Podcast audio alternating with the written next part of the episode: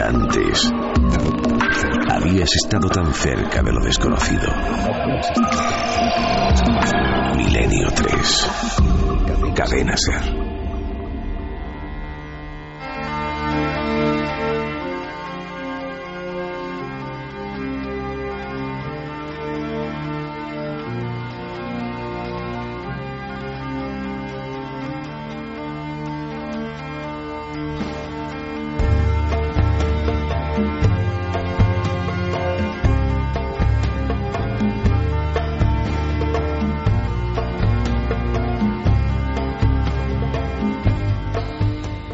Nos olvidemos de quién está aquí, Noel Calero. Lo dice antes de poner esta música, eh, que es una música que ha acompañado a Carmen durante viajes y travesías eh, sobre la tierra y bajo la tierra también. Es una música de Lorena McKennitt y ocurre en muchas ocasiones, ¿verdad? Que uno eh, hila, lo hemos dicho mil veces y es parte de la magia de la radio y de la transmisión, hila una música concreta con un tema, con una investigación, con una vivencia, con un recuerdo, con una emoción, casi siempre con una emoción. Y ya nunca puede despegar esa emoción, ese recuerdo de esa música.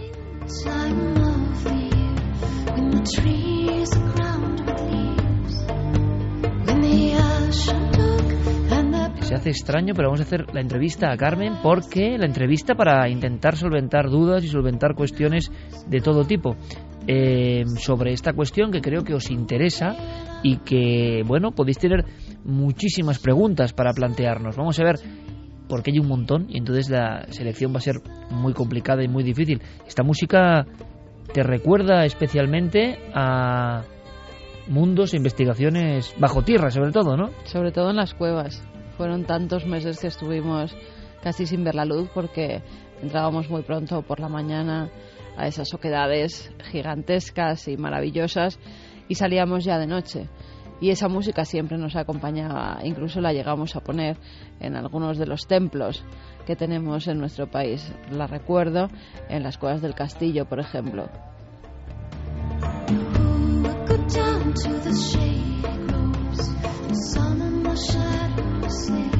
En la danza, el baile de las máscaras. Em, yo no sé si Javier Pérez Campos, que estáis liados con las teclas y con los manejos, va a poder tener en tiempo real prácticamente vuestras cuestiones y vuestras preguntas, porque no sé si hay algún tipo de problemilla o algún tipo de, de cuestión cibernética eh, pero lo que vamos a hacer primero es dar un primer paneo por la noticia que ha sido sin duda de la semana a nivel del misterio y que evidentemente vamos a intentar resolver aunque sea con rapidez.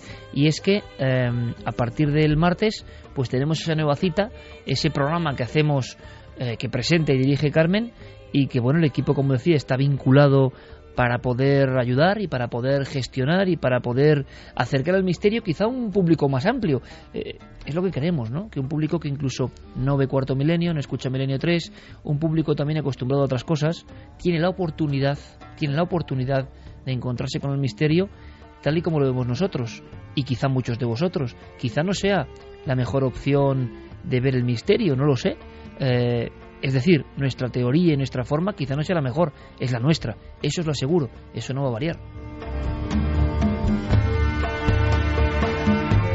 Así que vamos con cuestiones, vamos con preguntas, vamos con ideas que tenga el público presente, porque ha habido una gran información en las redes. Guillermo Leo lanzaba la noticia más o menos hacia el día miércoles aproximadamente, se emitía, ya lo sabéis amigos y amigas, un especial que era un poco un experimento, era ayudar también a una serie y era una petición de la cadena Telecinco, que es la propietaria, ¿no? Y absorbió cuatro, nuestra cadena inicial, y donde nos han tratado fantásticamente, donde nadie eh, nos ha dicho jamás cómo tenemos que hacer las cosas. A mí me gustaría aclarar algunas cosas porque he recibido correos, madre mía, casi como indignados, ¿no? De muchos amigos y yo, no entiendo. Parece que es que no nos conocen, ¿no? Después de tantos años, o igual es que no nos conocen y por eso imaginan cosas, ¿no?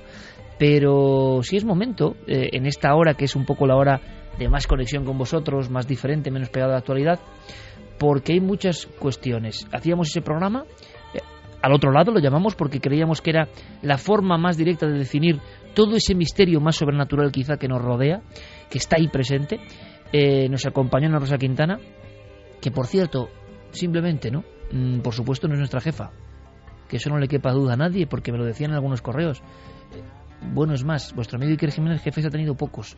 Puedo colaborar porque somos autónomos y colaboramos con las empresas para trabajar, pero empleados no hemos sido nunca de nadie, en el sentido de que nunca hemos tenido una nómina, nunca hemos tenido una paga extraordinaria, nunca hemos sido de una empresa realmente, más que en todo caso de la nuestra. ¿Qué quiero decir con esto? Que nosotros trabajamos en sociedad y trabajamos, en este caso con Cuarzo, como lo hacemos con la SER, como lo hacemos con quien sea es decir, no es malo ni bueno ser empleado, ¿eh? ojo, no es malo ni bueno, y mucho menos en los tiempos que corren. Pero en este caso yo no lo he sido nunca en mi vida, por una filosofía y una forma de ser. Por tanto, no nos sometemos a las órdenes de, de nadie si es posible, trabajamos con la gente. ¿Por qué digo esto? Porque muchas personas piensan que les da miedo una cadena tan generalista, una cadena con cierto perfil como Telecinco, y que nos vayan a condicionar porque somos empleados de... ¿De quién? De nadie, amigos. En todo caso, nos debemos a vosotros, única y exclusivamente. Y desde hace muchos años eh, hemos renunciado a muchas cosas en la televisión precisamente por no dañar el misterio. Y creo que lo hemos demostrado. Ahí está nuestra biografía. Y ahora llega este salto. Y por supuesto, con gran valentía, Carmen, coges el toro por los cuernos. Eh, porque tampoco sabemos bien qué hacer. El gran misterio es cómo surge esto, oye. Pues eh, surge de una manera rápida, tremenda. se estrenaba El Don de Alba y entonces Telecinco, la cadena decide hacer un especial eh, sobre ese otro mundo, sobre los fantasmas y cómo hay gente que puede entrar en contacto con ellos, que puede verlos. Por eso eh, creamos una mesa, eh, me dicen que por favor dirija ese programa, tú decides ser contertulio, tú quieres jugar otro papel en ese momento, con lo cual no te ponen a presentar el otro lado porque además creo que no hace falta dos cuartos milenios, sobre todo lo digo porque vamos a ser sinceros como siempre, porque sí que nos debemos a nuestra audiencia. Claridad total, que creo que es lo que queréis, ante dudas ¿no? que pueden surgir. Y además que yo creo que ya si yo sí me pongo a presentar, ya estoy haciendo más o menos, ya estoy tiñendo de mi ser todo ese nuevo programa y creíamos que era una oportunidad, un tentáculo, una forma nueva ¿no? de hacer las mm. cosas. Sí, además una forma nueva porque además eh, Cuarzo y Milenio 3 somos productoras que trabajamos juntas, con lo cual... Sí, que, eh, el público muchas veces en la trade en Cuarzo, pero Cuarzo es socia de Milenio 3, que tienen la misma... Eh, de Cuarzo. Nadie domina sobre nadie, ojo, que es que son informaciones que igual no se saben, pero que nuestro criterio siempre va a estar ahí, ¿no? Eh, al funcionar en Mediaset, nuestras dos productoras, creando productos para estas cadenas, pues deciden hacer esa mesa en la que Ana Rosa se Además, yo se lo agradezco porque ella no tenía, no tiene por qué, ya lo ha demostrado durante muchos años el tipo de periodismo que hace, pero ella se ofrece para presentar ese único especial que iba a haber y eh, en, una semana, prácticamente en 10 días, eh, nuestro equipo monta el programa, porque desde Mediaset se dice que quieren un debate serio sobre el misterio y que quien lo puede hacer es nuestro equipo, el equipo de Cuarto Milenio, que ya lleva tantos años demostrándolo en cuatro. Se hace ese programa especial, nos acompañan los datos de audiencia, que hoy en día cada vez está más dividida, pero aún así somos durante toda la noche líderes de audiencia en Telecinco y el miércoles por la mañana yo recibo una llamada que quieren hacer 12 programas más. Ana Rosa lleva un programa semanal, un programa que es diario por la mañana, con lo cual se tiene que levantar muy pronto. No puede seguir con este proyecto, era una única vez la que iba a tener que presentar y entonces deciden pues que tú llevas cuarto milenio y tengo que ser yo la que, ya que lo dirijo, pues que lo ¿Te hace ilusión? Muchísima. ¿Cómo no me va a hacer ilusión? Que confíen en ti para un proyecto como este, en lo que llamaríamos la casa madre, ¿A quién no le iba a hacer ilusión, Iker? Eh, vamos a ilusión y también un cierto vértigo, ¿eh? Hay que decirlo. Eh, ¿Puedes contarnos? Bueno, no. Es que yo no quiero inmiscuirme. Que sean los oyentes quienes entrevisten a través de la voz de Herbert Campos a Carmen. Vamos pasando noticias, preguntas y libertad absoluta como siempre. Carmen es la protagonista esta noche, es su programa. La nueva cita es los martes por cierto, primero, de momento, porque esto es como todo en la televisión hoy en día, no sabemos qué ocurrirá, pero sobre las 10 de la noche una primera parte, un poco más amplia que la otra vez, y luego, pues sobre las 12 más o menos, la gran mesa. Antes, yo creo. Y de verdad que va a haber cosas que merecen la pena y, ¿cómo decir, no? Eh, yo llevo desde niño en esto, pero trabajando desde los 17 años y, y somos quienes somos, con errores y virtudes, pero nos conocen. Nos conocen y saben que nosotros somos fieles en una forma de hacer las cosas y con todo el equipo, por supuesto, en ese equipo hasta de campos. ¿Cómo no? Si es que somos todos una familia que intentamos eh, hacer esto porque creemos que es una misión. Y luego hablaremos y luego comentaremos. Vamos, Javi. Pues mira, eh, Miquel Arroyo nos hace una de las preguntas que más se repiten y que más inquietan a los oyentes. Eh, dice Carmen, ¿crees que el nuevo programa será una suplantación de Cuarto Milenio? No. No, eh, lo primero porque es un formato completamente diferente. Porque es un formato que yo me inventé cuando nos dijeron que había que hacer algo nuevo para hacer ese especial y ese formato va a continuar así. Van a ser una serie de testimonios y también una mesa con expertos donde van a salir muchas historias sobre todo yo creo que va a ser mucho más personal, es decir, los investigadores no van a ir tanto al dato, a la fecha en concreto, sino que van a poder contar sus propias investigaciones, sus propias experiencias. Y eso muchas veces en cuarto milenio no se ve porque eh, las entrevistas van más centradas a lo que es el caso en sí y la documentación que hay sobre él. A mí personalmente me gustaría hacerte otra y es que después de ocho temporadas... Tú te cuelas, ¿no? Ahí tú te cuelas, ¿no? El, de Rondón. El que parte reparte, ya sabes, se queda con la mejor parte. eh, después de ocho temporadas eh, haciendo pues ese, ese pues ese set de noticias, ¿no? Donde tú eh, te encuentras muy cómoda y muy a gusto. Eh, ¿Cómo te has encontrado presentando de repente un programa en un papel que es un poco novedoso también en el sentido televisivo? Pues eh, os lo decía antes, cuando me da la noticia, la verdad es que es un vértigo como te, si te subieras en, en estas montañas gigantescas que hay en el parque de atracciones que te dejan caer de repente en cinco segundos, pues te pone una cosa aquí en el estómago y dices, bueno, ¿qué hago? ¿O renuncio o cojo al toro por los cuernos y me planto delante de él y lo toreo? Bueno, pues eso es lo que he hecho, dije que sí y, y me planté delante del toro y vamos a ver ahora cómo resulta. Eso ya. A mí puedo ser muy sincero y decir una cosa que, que, igual por pudor no dices, pero que es que la dirección de Telecinco también hay que decir que se queda mmm, como muy agradecida y muy contenta con, eh, digamos, la porción de trabajo que tú haces en ese primer especial, con las entrevistas en concreto, y que también apuestan por ti. O sea, es decir, mmm, también hay que decir que no es, eh, bueno, pues como no hay nadie más, no, no, no que la dirección de Telecinco apuesta por Carmen porque ha visto su trabajo y eso yo creo que es digno de orgullo. Evidentemente yo me tengo que sentir muy orgulloso y lo contamos en la cadena SER porque para nosotros todo es eh, una forma de, de, contar la nave del misterio ¿no? y de acercaros a nuestras cosas y creemos que muchos de los que vais a ver ese programa y vais a ver Cuarto Milenio también escuchéis la radio ¿no? y que os merecéis toda la información que luego fluirá por las redes donde cualquiera puede contar lo que quiera, a favor, en contra pero que esa elección es así. Y yo os digo una cosa, os lo digo y lo veréis el martes. Carmen os va a sorprender. Carmen os va a sorprender. A algunos no, pero a muchos, a la inmensa mayoría sí.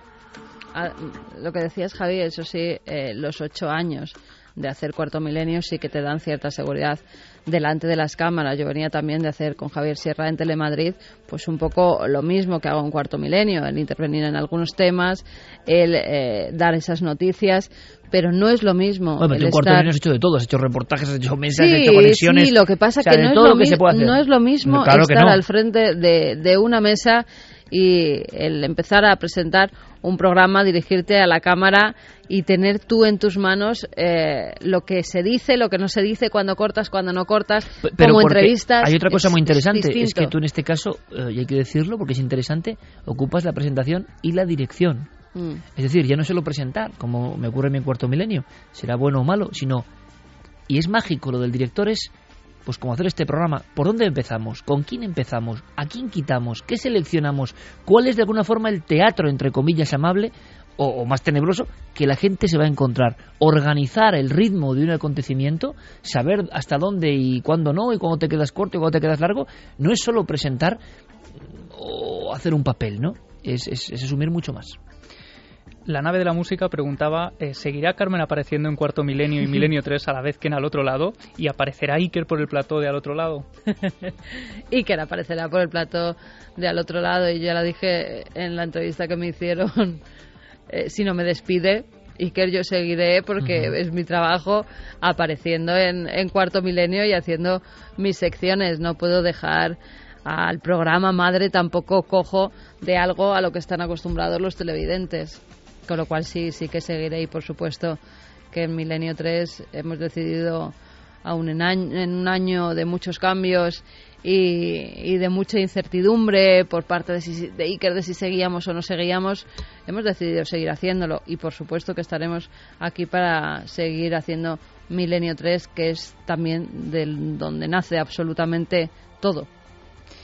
Jordi desde Valencia decía, hola, buenas noches milenarios, eh, quiero decir que no sé si soy yo o vi a Iker como un poco incómodo en el plató de Telecinco, quizá demasiada luz acostumbrado a la luz tenue de cuarto milenio. Seguro, Gracias y si me puedes responder lo agradecería. Soy un, soy un animal nocturno. Hay un, hay un tuit que nos mandan, claro, Diego Marañón y Guillermo León, que es que nos cuentan todo. nosotros la cuenta de Twitter, muchos amigos y amigos célebres y gente, oye, tal, no me conté, es que no, no, soy yo, es Guillermo el que lleva eso, ya sería imposible llevar Twitter y Facebook. Anuncio que ya está Facebook del otro lado, me lo dice Guillermo, Facebook del otro lado, para los que queráis seguir ese programa en concreto, y además necesitamos vuestros testimonios, que van a ser muy importantes, ¿no? Yo creo que que puede ser un vínculo muy bonito. Es otro programa, es otra pata más.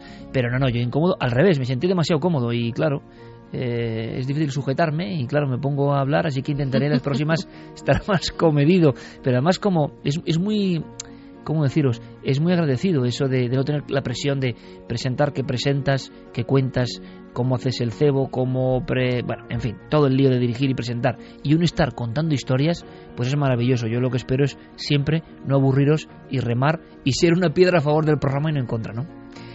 Mira, Cassandra Campos hace también otra pregunta eh, que, se, que se repite mucho, ¿no? Dice que estaba un poco asustada eh, por el trato que se le podía dar en la cadena porque nunca antes habían tocado el misterio, pero que viendo que está el equipo de la nave del misterio detrás, pues se queda un poco más tranquila. Permíteme una cosa, Carmen, simplemente, que eso te lo digo mucho en el programa. Hay mucha gente muy joven. Claro. Y que por fortuna, por fortuna, han crecido muchos en cuarto milenio. Y muchos creen que el misterio en la tele es cuarto milenio qué bendición, ¿eh? Y va a parecer muy ególatra, pero yo he conocido, y Carmen también, el misterio en los años 90, ¿eh? Y hemos recibido ofertas para irnos a grandes magazines donde se hacían, no sé, mm, lectura de eruptos, de culo, eh, mm. como lo, cuento, peleas con tíos con túnicas, mm, eso ha sido el misterio en los 90 y muchas personas del misterio también intervenían ahí, algunos con buena actitud creyendo que era el único lugar para contar cosas, pero de verdad, cómo me alegra el miedo, ¿no? Y la tensión de, si vamos a hacer algo, porque muchos de estos jóvenes no han vivido el verdadero misterio bochornoso de los 90, al que le hemos dado un giro, se quiera o no, ¿no? Y eso es importantísimo. ¿Y ahora, Carmen? Pues eh, lo decías tú, Iker, eh, no han vivido ese misterio, muchos de ellos. Eh, nosotros nunca hemos querido aparecer en esos programas, siempre nos hemos negado porque creíamos que se hacía mofa precisamente de tanto del misterio como de los testigos. Y un testigo que ha visto una cosa extraña no se merece que nadie se ría de él ni le suelte ninguna broma.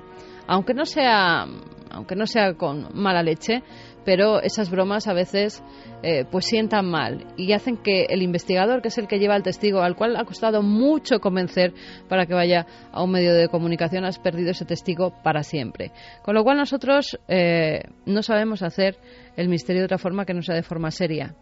O como, nosotros, o como nosotros lo vemos serio, ¿no? Así que da igual la cadena, el medio, donde lo hagas porque ninguna, y eso hay que decirlo, ni en Cuatro, ni en Telecinco, ni en la cadena Ser, nunca se han metido en los contenidos, nunca nos han dicho qué podéis hacer, qué debéis hacer, os obligamos a hacer esto en la vida. Y en Telecinco tampoco lo han hecho nunca. Con lo cual, eh, si sale mal o si sale bien, el problema va a ser nuestro, nunca de la cadena en la que trabajemos.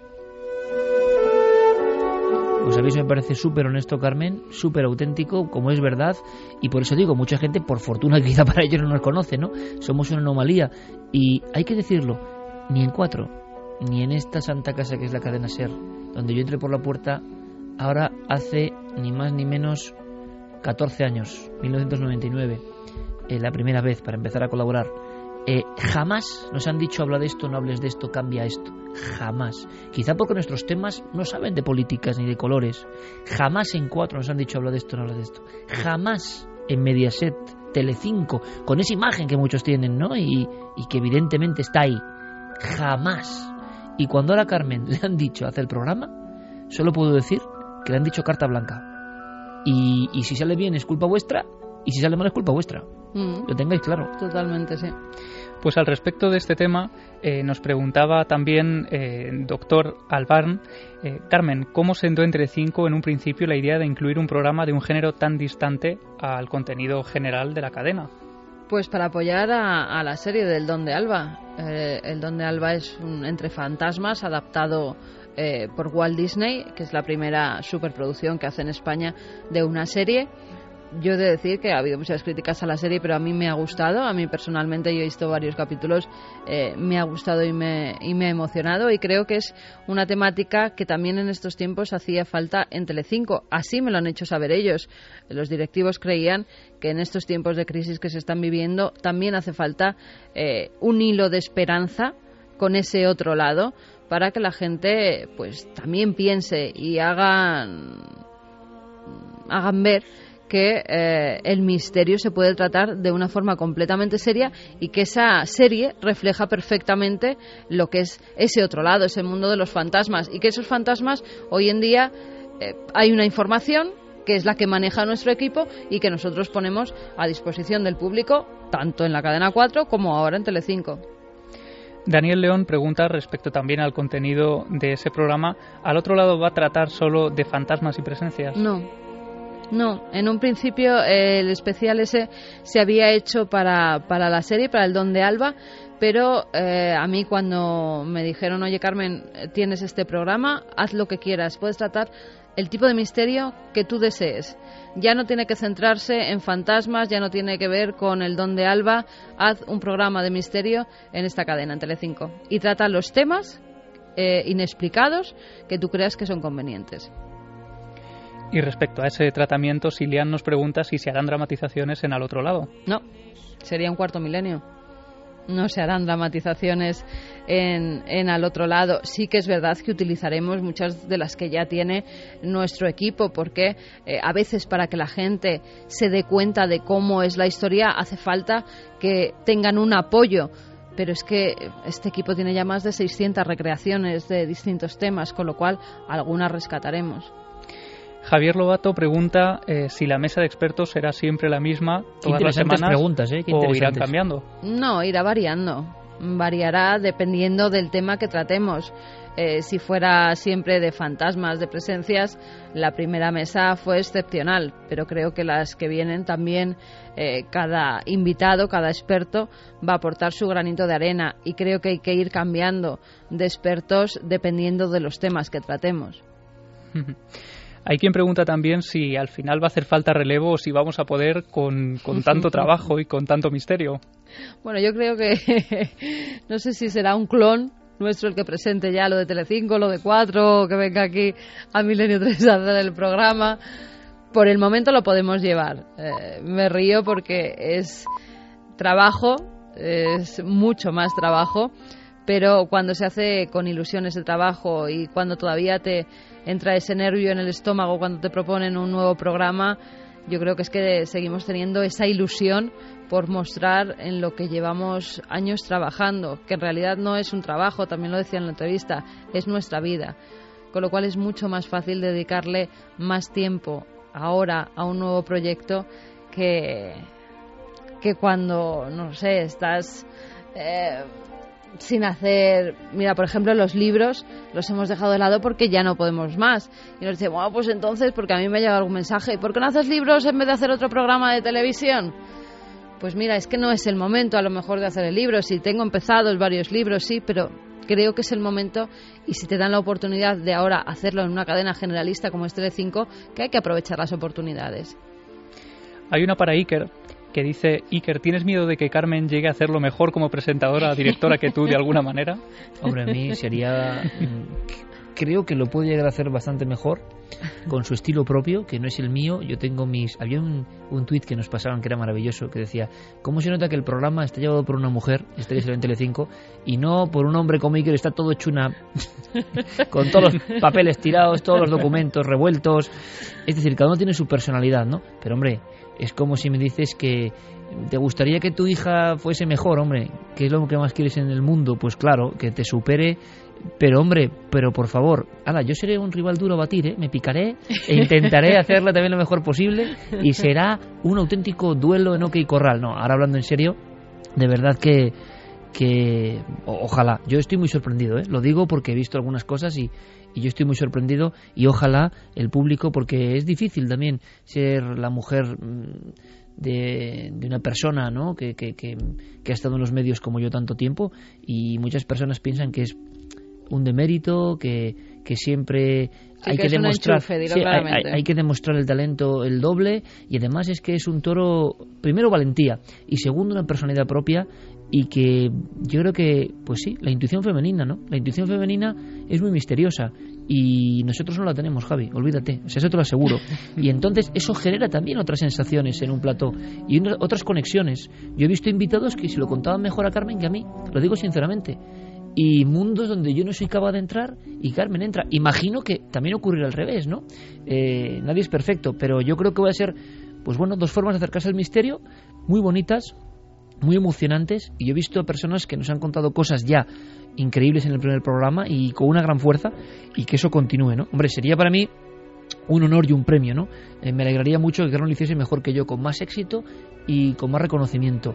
Eh, más reconocimiento va a ser fácil, pero sobre todo eh, lo que sería triste es que, es que lo hiciese peor, ¿no? O sea, que tiene todas las oportunidades y yo creo que va a ser un, viaje fantástico y de verdad requiere esto mucha valentía, ¿no?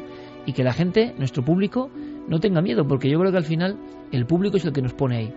Eh, y sois vosotros, hacedme caso, ni cadenas, ni cuestiones. Al final es el público el que dice queremos más o menos. Y cuando vosotros digáis que ya no queréis, pues ya no querréis.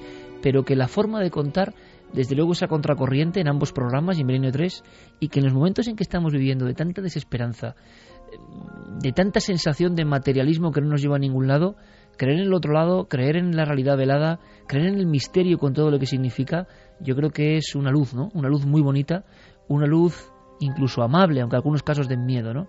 Es una forma de decir no somos solo lo que vemos, ¿no? Y yo creo que eso es una cruzada, es una misión, al final es una misión que tiene diferentes patas, ¿no? Vamos con la última. Los piques siempre han sido buenos, de todas formas. Por supuesto. Y que yo no, nos piquemos en, estas pequeñas cosas, hay una cosa clara. Eh, Iker nació con un don, que es el don de la comunicación. Yo he podido aprenderlo, yo he podido y he tenido maestros muy buenos y creo que he aprendido algo durante todos estos años precisamente por estar rodeada de esas personas que han nacido con ese don. Ese don no se nace o se aprende. Ahora tendrán que ser los propios eh, televidentes los que digan eh, si les gusta o no esa forma de presentar que eh, es completamente distinta a la de Iker porque yo creo que no hay que imitar a nadie. Sí que hay que aprender de los maestros, de la gente que te pueda enseñar, pero no hay que intentar ser como ellos. Tú tienes tu propia forma de hacer periodismo y el resto, la que, la que surja. Eso de imitar a alguien es muy malo, porque nunca vas a llegar a ser como él. Porque nunca vas a, a, transmitir lo que transmite una persona cuando intenta imitar a otra. Con lo cual, eh, creo que tenemos dos formas completamente distintas de ver la vida, de ver el periodismo y de ver el misterio. Y esas formas se van a reflejar en los programas, en los distintos programas. Lo han podido ver además nuestros oyentes y nuestros televidentes aquí, tanto en la radio como en la televisión. Cuando Iker ha estado enfermo y, y he presentado yo Milenio 3, es otro Milenio 3 diferente. Así debe ser, ¿no? Bueno, pues hemos dedicado esta parte a solventar muchísimas dudas que hay más. Ya sabéis que aparte del Facebook de Cuarto Milenio y de Nave del Misterio, todo eso coordinado por Guillermo León, está ahora el de al otro lado, que queremos que sumen muchísima gente. ¿Me dice algo, Javi?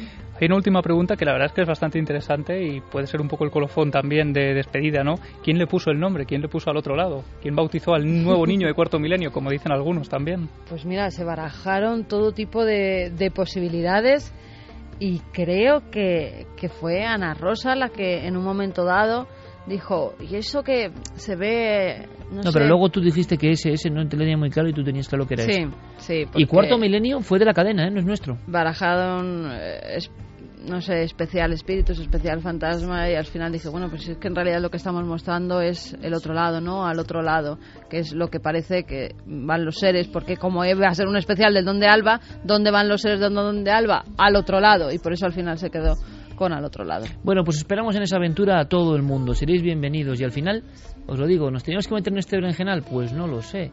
Mm, en este tiempo de crisis, donde hay tantos compañeros eh, que no tienen trabajo, que es muy difícil, pues a veces hasta se queda uno como diciendo, bueno, es una bendición que el público nos permita estar en más sitios. Es que es increíble, ¿no? Eh, no lo necesitamos, también suena un poco duro, pero no lo necesitamos.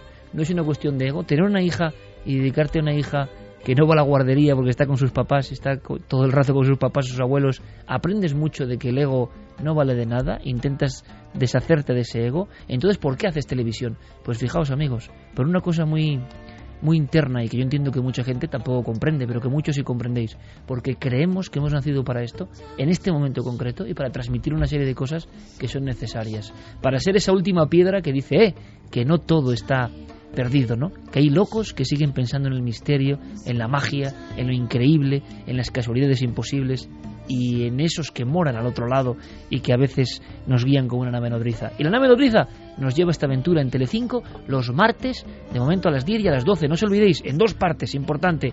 Eh, confiamos en vosotros, porque nos conocéis desde mucho tiempo y hay cosas que, mira, uno solo transmite lo que es, no puede engañar a nadie. Mejor o peor, pero uno transmite lo que es y por eso el público se ve muy bien de qué se trata. Así que os esperamos. Muchísimas gracias por vuestro apoyo, ¿verdad, Carmen? Y oye, toda la suerte del mundo, te lo deseamos todo este equipo que es tu equipo, que por cierto, no lo digo, ¿eh? es el mejor equipo del mundo. Lo he dicho yo, siempre lo repito, sin nuestro equipo no sería posible todo lo que hacemos. En ese equipo, por supuesto, dos estrellas, dos, eh, dos satélites como Fermín Agustín o El Calero, que están ahí como muy recogidos ahora observando este momento, por supuesto, que son parte de nuestro, de nuestro equipo, de nuestra forma de hacer las cosas ¿no? durante tanto tiempo. Vamos a hacer una cosa, tenemos un recordatorio, tenemos que ir rápido porque nos hemos extendido en esto, creíamos que era necesario, porque se ha, montado una Guillermo Olero en las redes, que yo no sé la que ha montado este hombre, que cualquier día no se vienen a casa a arrestarme algo así, porque ha montado una muy gorda él solo. Eh, aprendemos también que, gracias a vosotros, en un impacto, ¿no? Llegamos a medio millón de personas a través de las redes. A muchos más podemos llegar con este sorteo, por lo que parece. Se desató la tormenta. Y estos son los truenos, ¿no? Eh, soy yo dando al libro de JJ Benítez el día del relámpago que ha publicado la editorial Planeta Decían además, si pensabas que Caballo de Troya terminó, pues espera a leer este nuevo libro de la saga, de ese gran caballo de Troya. Vuelve Juan José Benítez con el Día del Relámpago para revelarnos las grandes incógnitas que han quedado por resolver. Además, yo todavía no he podido leerlo por todo este follón que hemos tenido, pero mm, aquí nos revelarán eh, qué fue del mayor tras su regreso a 1973. Fue el general Curtis, un traidor. Murió Eliseo. Se hundió la cuna en el Mar Muerto. Teníamos, Iker, un sorteo. Lanzábamos una pregunta la semana pasada. ¿Cómo se llamaba el niño mestizo que tenía los huesos de cristal y que fue sanado por Jesús? Pues como nos decía Fermín Agustí antes, muchísima gente ha acertado. La respuesta correcta había tres. La A era Jasón, la B Ransés y la C Ajasdarpan. Esta última es la respuesta correcta. Más de mil personas han acertado, ¿eh? Más de mil personas han acertado, han acertado porque hay muchos seguidores de esta saga de caballo de Troya. Y este libro, además, eh, va a venir muy bien. No sé si para cerrar el círculo, porque Juan José guarda ases en la manga y a lo mejor hay más libros, pero sí para contestar algunas de las preguntas que quedaron. ¿Y ahora lanzas otra pregunta? Te voy a decir primero los dos ganadores, que son Pedro Pérez de Jerez de la Frontera y Virginia García del Valle de Fuenlabrada. La pregunta de esta semana y van a poder votar hasta el viernes que viene. ¿Qué clase de víbora mordió a Bartolomé cuando caminaba hacia Nazaret? A. Una cobra. B. Cerastes cerastes. Y la C. La víbora catalana. Bueno, pues ahí está. En cadenaser.com toda la información, ¿no? eso ojalá, es. ojalá acierten más. Y en todas las librerías, El Día de Relámpago, publicado por Planeta, de Juan José Benítez.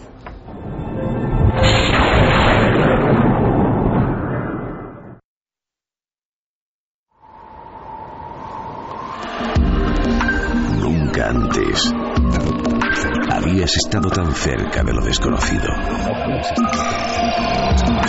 Milenio 3. Cadena Ser. 13 y 41 minutos. Como siempre, una historia. Una historia, si la semana pasada era de cine, de Hitchcock, ahora es testimonio puro y duro y testimonio que también hay que escuchar con toda la atención del mundo porque es de esos que llegan a las emociones, que calan hondo. Y creo que puede que sea uno de los testimonios eh, más tremendos que hemos escuchado a lo largo de esta temporada de Milenio 3 por esa carga profundamente humana que, lleva consigo. ¿no? En este caso, Iker, vamos a conocer el caso que le ocurrió a Julia hace solo un año y medio, muy recientemente, eh, cuando le detectaron un cáncer. Ella estaba pasando por un momento muy duro en su vida. Eh, los médicos, eh, pasados unas semanas de hacerse varias pruebas, eh, empiezan a darle la quimio, la mandan a casa para que desde la cama ella con el gotero pueda bueno pues hacer vida lo más normal que le permita esa situación y es a partir de ese momento Iker en ese momento clave de su vida en un momento crítico cuando el misterio cobra forma en el interior de su propio dormitorio me empiezan a dar medicación, empiezan a darme quimio, además una quimio bastante dura, que ponen el gotero, pues a los dos días no, no eres nadie. Entonces yo tenía que estar en la cama y, y mal, y vomitando y fatal. Y esto empezó pues cuando estaba por el tercer ciclo.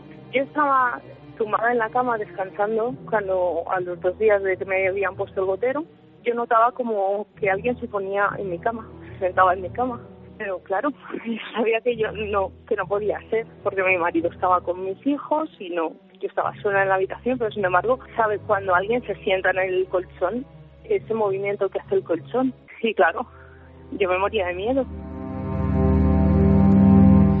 Ella dice que en esos momentos eh, en los que tenía la certeza de que su marido estaba con los hijos precisamente para evitar que la vieran en, una situación en la que ella estaba pasándolo tan mal, eh, solo le salía casi cerrar los ojos y pedir que lo que hubiera allí sentado en la cama se marchara cuanto antes. Ella dice que no es creyente, pero que casi rezaba para que lo que hubiera allí se levantara de la cama y se marchara. Sin embargo, en el, cuando está en el quinto ciclo, eh, esa experiencia se ha repetido durante varias ocasiones, casi a lo largo de varias semanas, y ella decide, de una vez por todas, abrir los ojos y ver qué es lo que provoca que esa cama, que ese colchón, se hunda a su lado. Cuando ya estaba en el quinto ciclo, una de las veces que, que noté que alguien se sentaba en mi cama, pues yo pensé que a lo mejor era alguien que se me había ido y que venía pues o a hacerme compañía o a decirme se me iba a pasar o a decirme que no lo iba a pasar, no sé. Me esperaba pues, pues a alguien cercano de mi familia. Y ese día me armé de valor, abrí los ojos y me giré y conforme yo me iba girando, yo noté que se aliviaba el peso del colchón. Tenemos que imaginar esa escena, ¿no? De Julia eh, dando la vuelta sobre sí misma para ver quién hay sentado en, en, ese lado de la cama, ¿no? que se, una vez más se hunde con todo su peso. Y ella dice, eh, además vamos a escuchar cómo aún se emociona, porque es una experiencia que la ha marcado por completo, aunque aún hoy se niega a recordarla. Ella dice que en ese momento, totalmente asustada, eh, se queda totalmente sorprendida cuando ve la identidad de esa persona. Me encontré pues un chico un chico pues guapo, calvo, que no conocía de nada y que estaba ahí al lado de mi cama.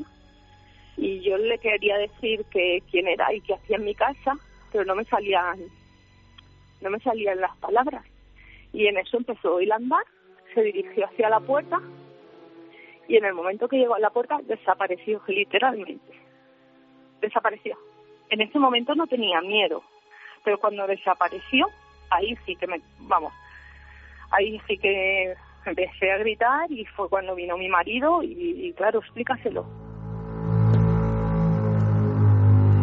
3 y 45, en fin, lo que hablamos de la emoción, ¿no? Y de cómo el otro lado, si es que es el otro lado, marca profundamente las emociones, el alma, mucho más allá de, del aparato, la fotografía, la grabación, no, es el alma donde donde queda la muesca de estos encuentros. Para la versión racional, la que estamos, y tú sabes bien a qué me refiero, Javier, en un mundo donde se exigen explicaciones de inmediato, ¿verdad? Donde si nos pasa algo de este tipo, buscamos rápidamente, como quien busca el reto de un medicamento, eh, volvamos a la, a la realidad, pongamos los pies en la tierra, ¿qué es lo que ha pasado? ¿Cuál es la explicación? Aunque no lo sea, la buscamos. Y la quimio, claro, ¿no? Y el cerebro que en zona X habrá reaccionado de tal forma y ha generado una cosa porque se parte de la base de que es imposible que ese muchacho calvo esté ahí que represente algo, pero eso nadie lo sabe, ¿no? Y esa emoción nos indica que para esa persona lo que está ahí es algo extraordinario que se le está presentando. Es como si el testimonio supiera perfectamente en su yo interior que eso que le está hablando no tiene nada que ver con lo orgánico, con lo biológico. Y has dado en la clave, porque en una situación así tendemos a correr al lado científico para que sentir un poco el amparo ¿no? de una respuesta racional. Y es exactamente lo que hizo Julia casi al día siguiente de tener esta experiencia. Ella llega a describir la figura perfectamente, dice que es como una especie de maniquí, llega a compararlo con un maniquí eh, porque es delgado, alto, calvo, con una expresión eh, casi, eh, bueno, con unos rasgos muy definidos y una expresión que, no tiene nada que ver con una situación trágica, ¿no? Como la que se está viviendo en esos momentos. Ella dice que le marca tal la expresión de esa cara que si llegara a encontrarse con esa persona o viera una fotografía, la reconocería al primer instante. Y cuando al día siguiente acude a la consulta del médico para explicarle lo que ha ocurrido, ella intenta que el doctor le diga si es que ese cáncer que ella estaba padeciendo y, salvándose también, porque por suerte podemos decir que ha salido ¿no? de esa tremenda vivencia, eh, quiere saber si le está afectando al cerebro y puede haberle provocado esas alucinaciones. Y esto es lo que ocurre, Iker. Le dije que había tenido alucinaciones y entonces me hizo un escáner de la cabeza por si el tumor había hecho metástasis en el cerebro. Pero no, salió bien. O sea que él era como si me estuviese haciendo compañía, no sé, si fuera una fantasía mía, no hubiera sido calvo, no llevaba nada de pelo, estaba pues como yo, calva. Mira, acabo de caer ahora. Yo creo que hay que aprovechar el momento preciso ahora, en este tremendo instante, yo creo que de emoción, cuando ella misma contándoselo a Herbert Campos se da cuenta, ¿no? Podía ser un, un recuerdo de alguien, ¿no? Que seguía ahí, que había pasado por la enfermedad, que igual no lo había superado y le estaba apoyando, eh, y como digo, a estas horas habrá gente que está peleando contra, contra esta tremenda enfermedad, ¿no? Y evidentemente, si nosotros tenemos un miligramo de medicamento en forma de voz, en forma de apoyo, en forma de buena energía, aunque sea a veces con estas historias, que sepáis que estamos con todos vosotros, ¿no? Porque parece mentira que, que tanta y tanta y tanta y tanta y tanta y tanta gente esté viendo esa pelea, ¿no? Desde el otro lado del ruedo, por desgracia, ¿no? Y tantos familiares, tantos amigos, tantas personas. Así que, por supuesto, nuestro inmenso abrazo, ¿no? Nuestro inmenso abrazo lleno de energía y... ¿Por qué no, no? Alguien desde el otro lado, ¿por qué no? Yo no lo sé, ¿por qué no? Alguien milagrosamente también, ¿no? Dio, dio, dio fuerza para, para esta mujer, ¿no? Para que saliese de ese trance, quién sabe. Sí, porque en este caso eh, dice que no es a partir de ese momento, ella tiene que seguir ese tratamiento, pero a día de hoy eh, podemos decir y alegrarnos, ¿no? Porque nuestra amiga, nuestra oyente ha mejorado y puede contarnos esta experiencia, una experiencia que solo ha compartido con su marido y con su médico, porque eran dos personas con las que tenía que tratar y que tenía que hablar por si podía ser una, un efecto derivado ¿no? de ese tratamiento y había que descartar cualquier posibilidad. en este caso no sirvió para nada eh, la, respuesta científica. Hay una cosa muy interesante, Javier, sobre este caso que yo creo que de verdad es, de impacto, es de impacto por, lo hablamos muchas veces, por la tremenda fuerza psíquica que tienen estos. Eh, ningún guionista se inventa esto. Eh, con la forma en que se cuenta. Nadie que esté pensando desde el punto de vista de la ficción, los que generen aventuras para hacer ficción, bien sean libros, en películas, los que, a ver, a ver cómo impactamos al público. Y que hay maestros en eso, ¿eh? pues muchos no llegan. No llegan a la fuerza de una historia real, contada en código real, con esa sorpresa real de cuando esta mujer se da cuenta de lo que te está contando porque está vertebrando la historia. Cuando ha mencionado un maniquí, un maniquí sin pelo, con una expresión, pues está mencionando casi sus maniquís, ¿verdad? Napolitanos o maniquís aragoneses o que se hacían en el siglo XIX y que tenemos todos en mente, ¿no? Mm. Esas figuras que se le ponían trajes encima. Porque lo que expresan estas figuras no parece del todo humano, ¿no? Hay algo que lo hace extrahumano. Sí, pero también, Han fíjate, perdido, ¿no? En La... cierta forma está describiendo a muchos ángeles. A los ángeles o se los describe como rubios o se los describe sin pelo. Es una forma, eh, en, a lo largo de, de la literatura y de los testimonios que ha habido, se los describe de ambas formas. Y esa forma de desaparecer también es un caso la verdad a mí me ha puesto, igual que, que al público que lo está escuchando, los bellos de punta. Y luego, claro, ¿por qué algunos casos calan de inmediato en todo el mundo y, y generan Por esta la especie de, de- de shock? Por la Son forma de contar. La emoción, la credibilidad, la verdad. eh, hay algo, Además, hay algo en el fíjate discurso, ¿no? si es honesta que ella creía que, que esa enfermedad le había ya afectado el cerebro y que por eso veía visiones para algunos eh, que se creen que las medicinas son las que hacen que se vea este tipo de seres. Pero a ella es veces, tan honesta que pregunta a su médico si eso le ha podido afectar. Claro, dice que no. porque evidentemente nos quedamos más tranquilos pensando en una alucinación. Evidentemente nos quedamos más tranquilos si alguien nos hace un diagnóstico, si alguien nos explica desde una visión de superioridad científica que eso que nosotros estamos viendo ya está catalogado, no se preocupe usted.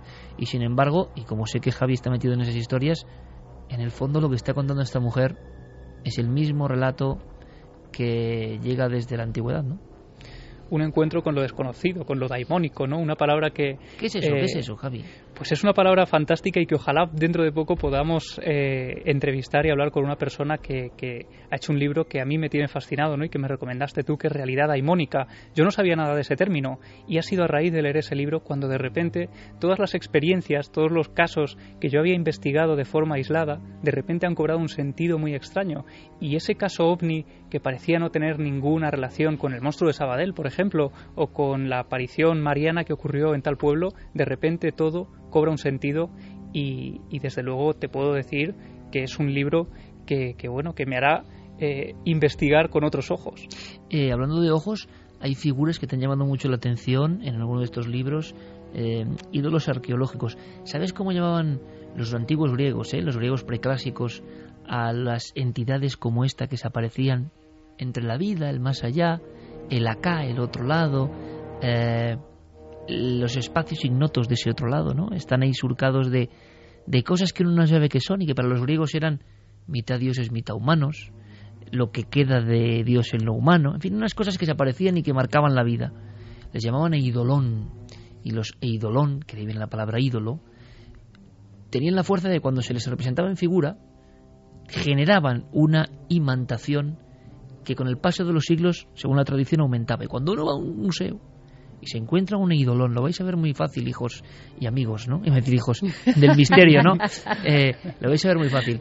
Vais a ver, por ejemplo, los Apolos o Apolones o las core griegas. Es muy interesante que vayáis a algunos sitios, por ejemplo, el Museo Arqueológico de Madrid, donde hay algunas figuras que si abrís el abanico de vuestra percepción, si os olvidáis de conceptos, os olvidáis de las medidas, os olvidáis del color de no sé qué, y os fijáis solo en la expresión, vais a ver que esos ojos, que parecen yermos y muertos, construidos hace milenios, siguen teniendo algo, algo que os llama y que os habla a lo más profundo. O sea, ese, ese teléfono con los eidolones no ha dejado de pulsar ni de marcar. Lo que pasa es que nosotros estamos muy lejos ya de todo eso.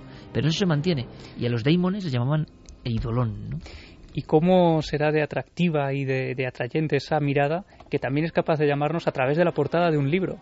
Había un libro eh, que desde luego también comentaremos pronto que ha tenido ese poder, esa fuerza a través de uno de esos eidolones y que también está en mi estantería eh, en esa lista de lectura que desde luego pues ofrece una visión diferente, totalmente distinta. No olvidemos que el arte y la música es la última frontera para acercarse a esto. Mm, ¿Qué caso más impresionante? Nuestra enhorabuena y nuestra fuerza. Nunca sabrá esa mujer. Le contarán que no. Le quitarán de la cabeza esa historia. Han sido las medicinas y seguro que han sido las medicinas. Pero ella tendrá la duda siempre de si ese chico le ayudó. Ese chico o lo que fuese, ¿no? Es mejor pensar que sí, ¿no? Que le ayudó en ese trance. Nosotros dejamos descansar hoy a don Diego Marañón, que se lo ha merecido, ha trabajado a tope y además tiene ha tuiteado historia... además con todas las Sí. fotos, con todos los Es que- documentos más que nunca. Ha estado activo, activo. No, no, es que además Diego, Diego es eh, en el escenario y tras el escenario, ¿eh? O sea, el trabajo que hace con Guillermo es esencial, mm, aportando datos, comentando la historia, estamos muy agradecidos, pero es que además la historia, después de estar tan bonita o tan... La historia que trae, el créelo no, lo dejamos para la siguiente, ¿vale, eh, Noel? Porque era de un perro lazarillo y era un poco terrible, así que la contamos la semana próxima. Vámonos, recta final.